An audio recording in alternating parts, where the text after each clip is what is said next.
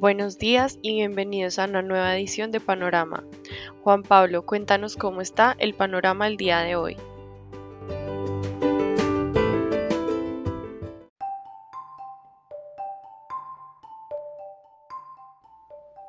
Muy buenos días a todos y todas. Hoy 5 de mayo de 2022 abrimos el día con un panorama lluvioso. La noticia del día es el aumento de la, de la tasa de los fondos federales en 50 puntos básicos por parte del Comité Abierto de la Reserva Federal, esto en línea con lo esperado por el mercado. Ahora, en cuanto a resultados corporativos, más adelante se, dará el detalle de estos, eh, pero les adelanto que ISA reportó resultados neutrales para el primer trimestre del año, mientras que los resultados financieros de Celsia fueron positivos. Ahora, en cuanto a las divisas, el índice de XY presentó un retroceso de 0.82% durante la anterior jornada.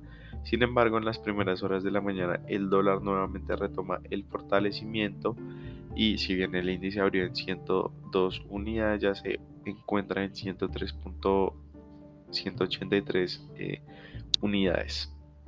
Todas las monedas presentaron depreciaciones frente al dólar en la apertura, siendo la libra esterlina la moneda con mayor pérdida, esto hablando acerca de, las, de la canasta de las monedas del DXY. En cuanto a las divisas de Latinoamérica, estas presentaron una valorización de 1.26% de acuerdo con la variación del índice LASI. Sin embargo, en las primeras horas de la mañana el índice eh, pues continúa con la tendencia y se ubica en 42.48 puntos al tiempo que el dólar se aprecia. Por otra parte, durante la jornada del miércoles el peso colombiano estuvo en contra de la tendencia de la región, como les decíamos, el índice así se venía valorizando, pero em, a nivel local vimos que en la última jornada el peso abrió en 40 en 4.025 pesos y cerró en 4.068.25 pesos por dólar presentando una depreciación intradía de 43.25 pesos. Esto en una tendencia hacia la depreciación de la moneda.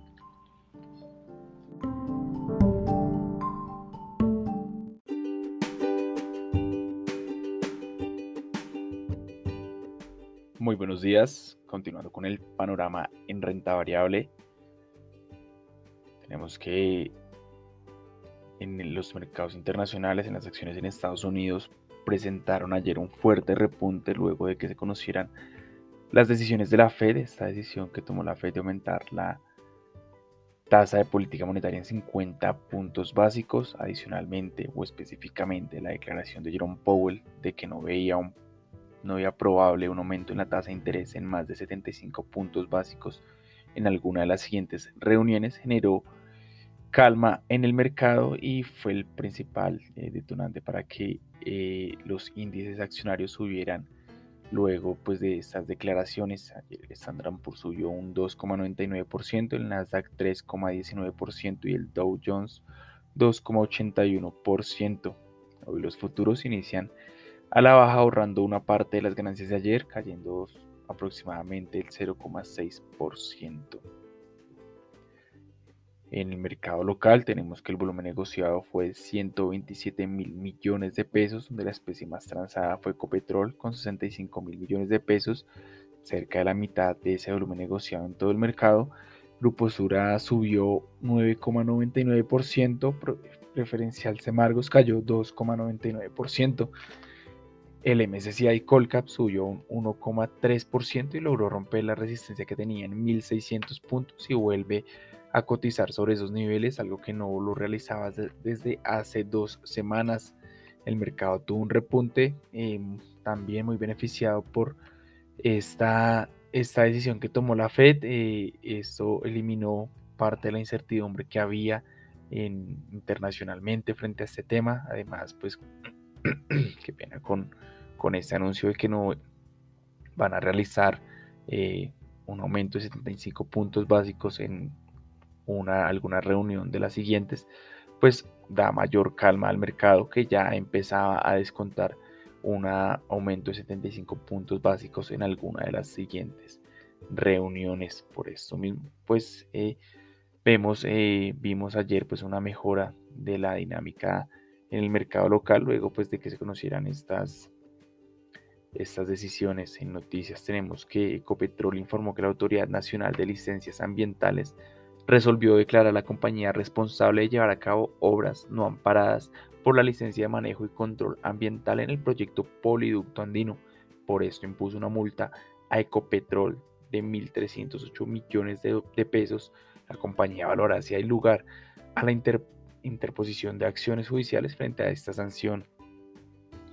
También seguimos con esta temporada de resultados aquí en Colombia. Ayer publicaron sus resultados ISA y Celsia. En ISA la compañía reportó resultados neutrales en el primer trimestre del año. Por un lado, por una parte la positiva, sus ingresos operacionales fueron de 2,8 billones de pesos, aumentando un 17% frente al primer trimestre del año pasado. Estos estuvieron muy beneficiados por la entrada en operación de varios proyectos aquí en Perú, aquí en Colombia y en Brasil y por el efecto que genera una alta inflación en esas tarifas que maneja ISA. El EBITDA también tuvo un crecimiento frente al primer trimestre del año pasado. Este, este fue de 2 billones de pesos, un 16,7% mayor. A pesar pues, de estos buenos resultados operacionales, el resultado final, la utilidad neta, se vio afectada por unos gastos financieros un 66,9% mayores a los del primer trimestre del 2021 el incremento obedeció a mayor endeudamiento para financiar las inversiones que está llevando a cabo ISA y porque parte de la deuda está indexada a inflación y se vio pues afectada por, por lo que sucede actualmente en el mundo. La utilidad neta fue de 431.380 millones de pesos, 15,1% menos que la utilidad del primer trimestre del año pasado. En Celsia, la compañía reportó resultados financieros positivos en el primer trimestre del año. Sus ingresos fueron de 1,3 billones de pesos, creciendo un 33,6% en comparación con el primer trimestre de 2021. El EBITDA alcanzó 455 mil millones de pesos, un 35,2% superior. La utilidad neta fue de 166 mil millones de pesos, creciendo un 43,4% frente a ese primer trimestre del año pasado. Estos resultados se vieron favorecidos por una mayor demanda en energía, mayores precios de venta de energía, también producto de esta mayor demanda, y por el aumento en el índice de precios al productor, eh, similar a lo que sucede, con ISA, un aumento en esa inflación que mejora pues, las tarifas que cobra la compañía en el segmento de transmisión de energía eléctrica. Esto es todo por renta variable en materias primas. El petróleo sube, eh, en la sesión de hoy y ayer también venía subiendo en la tarde. Ahora alcanza precios de 110 dólares por barril. El Brent se ubica cerca de los 111 dólares por barril y el WTI por encima de los 109 dólares por barril. Esto sucede luego de que la Unión Europea anunciara que va a imponer un embargo durante seis meses al petróleo ruso por su parte, la OPEP tuvo su reunión mensual hoy donde no hubo sorpresas y se ciñeron al plan de aumentar la producción en 432 mil barriles por día durante junio. Esto es todo por materias primas. Que tengan un excelente día. Hasta luego.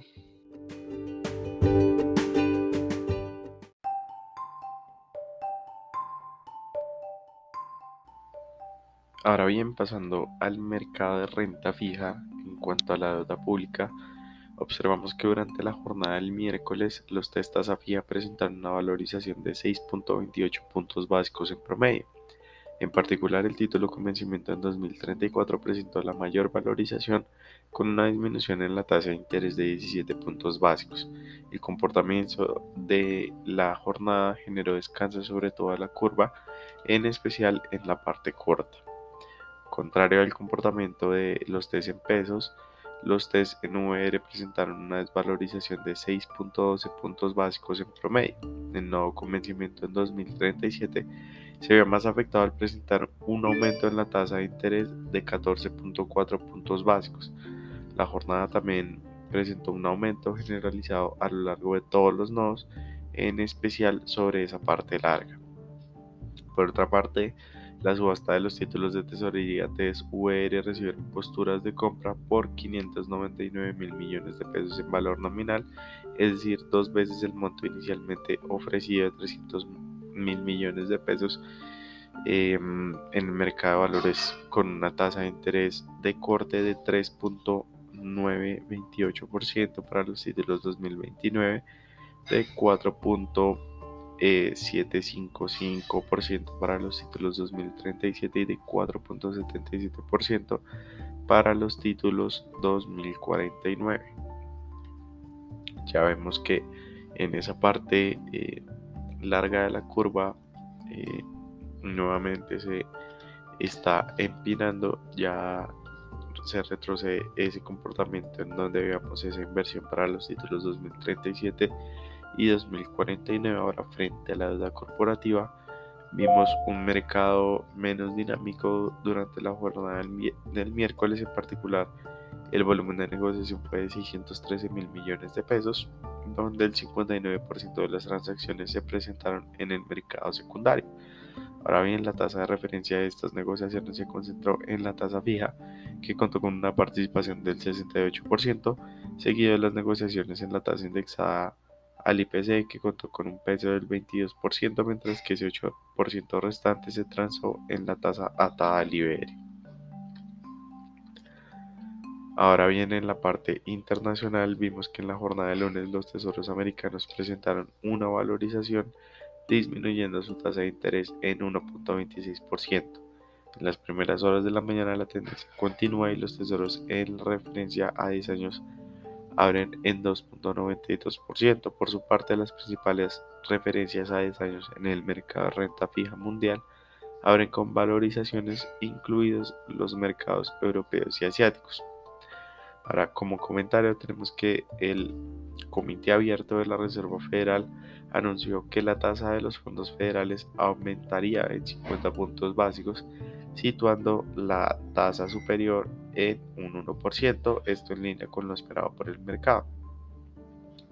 Además se dio la hoja la ruta para la reducción de la hoja de balance en cuanto a los tesoros, esta se reducirá en 30 billones de pesos por de dólares, disculpen, por mes y los activos respaldados por hipotecas comenzarán con una reducción de 17.5 billones de dólares todo esto para intentar anclar las expectativas de inflación en Estados Unidos y que los precios incrementen con una menor velocidad.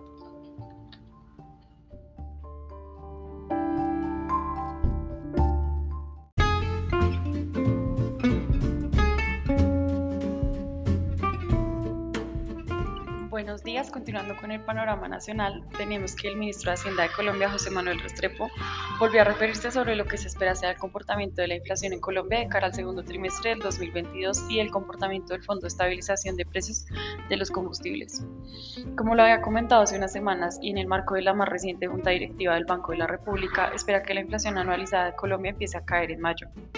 Ahora, sobre el Fondo de Estabilización de Precios a los Combustibles, Restrepo explicó que lo que se viene haciendo es que esos aumentos de los precios de petróleo, que están arriba de los 100 dólares por barril de petróleo Brent, no afecten a los hogares más vulnerables y agreguen un peso importante al fenómeno, de alta inflación. Agregó que se va a mantener ese esfuerzo fiscal, pero que se están identificando las fuentes a través, a través de las cuales se va a cubrir ese déficit y los mecanismos para el marco fiscal de mediano plazo. De acuerdo con estimaciones del Comité Autónomo de la Regla Fiscal, el cual había hecho una serie de recomendaciones para que ese fondo funcionara de acuerdo a las condiciones de mercado, como la fluctuación de los precios de petróleo, tal fondo llegaría a tener un déficit del orden de 33,7 billones de pesos a cierre de año, sin pagar los 14,1 billones que, dijo el ministro de Hacienda, el gobierno nacional se compromete a cancelar. Por lo tanto, el ministro corroboró que se realizará una revisión a la metodología en la definición de precios, además de avanzar en una hoja de ruta para en el cierre de los diferenciales de precios y de incorporar en el marco las necesidades para cubrir el déficit. En otras noticias, el Departamento Administrativo Nacional de Estadística, el DANE, anunció que para el primer trimestre de 2022 las exportaciones colombianas fueron de 12.972,7 millones de dólares. Según el DANE, el resultado muestra un aumento de 45,2% frente al mismo periodo de 2021. Durante el primer trimestre, las exportaciones del grupo de combustibles y productos de, las industrias extractivas fueron de 6.864 millones de dólares, las cuales aumentaron 71,9% comparado con el mismo periodo de 2021.